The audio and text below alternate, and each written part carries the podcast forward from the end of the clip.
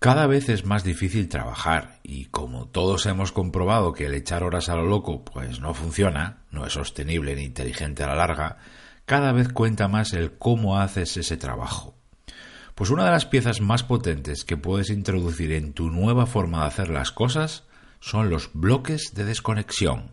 Gracias por estar ahí, soy Berto Pena y este es el podcast de Think Wasabi, donde aprendemos a ser más eficaces y a tomar el control de nuestra vida.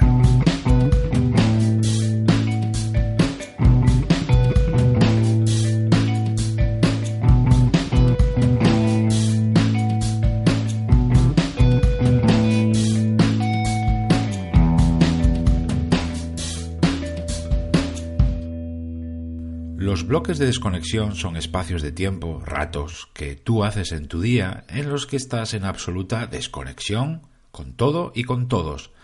Porque es ahí, cuando estás solo, cuando sabes lo que tienes que hacer y cuando además no tienes tus distracciones ni las interrupciones de los demás, es cuando tu capacidad de trabajo se dispara de una forma increíble. Seguro que lo has comprobado más de una vez. Tú y yo hemos estado alguna vez a solas, sin distracciones, y vemos qué bien se trabaja así. Bueno, el objetivo de los bloques de desconexión es tener eso todos los días. Lo repito, ¿eh? Todos los días. Hacerle hueco. Pueden ser ratos de 20 minutos, 40, incluso una hora si puedes conseguirlo, pero el hecho de tenerlos cada día te va a, dar una ventaja espectacular. No es la primera vez que me oyes hablar de la necesidad de hacer y encontrar tiempo de calidad. Y es que cada vez recibimos más inputs vía internet y sobre todo a través del teléfono móvil. Información, notificaciones, todo eso, ¿no? Ese bombardeo de información que te impide centrarte y muchas veces hacer bien ciertas cosas, terminarlas antes. Y por si fuera poco, nosotros le añadimos una forma de trabajar horrible, la multitarea. Si de verdad quieres resultados diferentes, hay que empezar a hacer las cosas de forma diferente y los bloques de desconexión creo que te van a ayudar mucho. En tu trabajo, los bloques te van a ayudar a hacer las tareas de máxima exigencia, las que piden intensidad, creatividad, ritmo, atención, las que piden poner lo mejor de ti. Y esos bloques, en el trabajo también, eh, te van a permitir apretar el acelerador cuando lo necesites. Eh, cuando tengas que poner el turbo productivo, eh, por ejemplo, cuando tienes una fecha límite cerca o te ha caído un imprevisto para el que parece que no hay tiempo. Eso en la parte del trabajo, pero es que en el lado personal, estos bloques de desconexión también te van a ayudar a pensar, a ver las cosas con más claridad. Cuando no paramos de leer una pantalla, escribir y hablar con otros desde un teclado que ya ni es físico, eh, pues casi no pensamos. La desconexión tranquila facilita la claridad mental, el nacimiento de ideas, de pensamientos buenos también.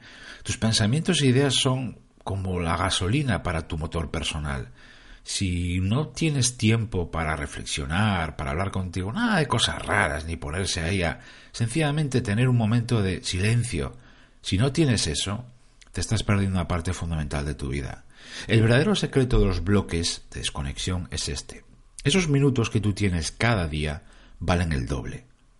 Por decir algo, puede que incluso más. Es puro tiempo de calidad, tiempo en el que tú haces o piensas más intensamente.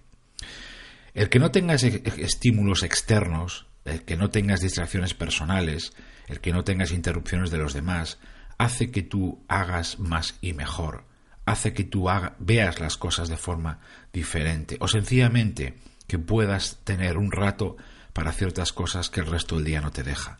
20 minutos de desconexión cunden como 40. Una hora de desconexión cunde como dos. Hay gente que utiliza los desplazamientos de casa al trabajo por la mañana, cuando va en coche, en tren, en metro, o la primera hora del día, como me has escuchado más de una vez, eh, otros aprovechan la hora de la comida, adelantándola o atrasándola un poco para tener un rato de desconexión mientras los demás, sus compañeros, comen. Y otros sencillamente, pues, estudian su agenda y hacen hueco para estos bloques de desconexión, bloqueando un tiempo diario y semanal para asegurarlos, ¿no? Eh, como digo yo, tienen reuniones consigo mismo. Nadie como tú sabe cuándo y cómo puedes tener esos bloques, pero mi recomendación es esta. Hazle sitio tenlos, disfrútalos, haz que pasen, porque o aprendes a desconectar del mundo ultra saturado e hiperconectado, o habrá ciertas cosas que cada vez te cuesten más y más y más, o incluso peor, que nunca llegues a hacer.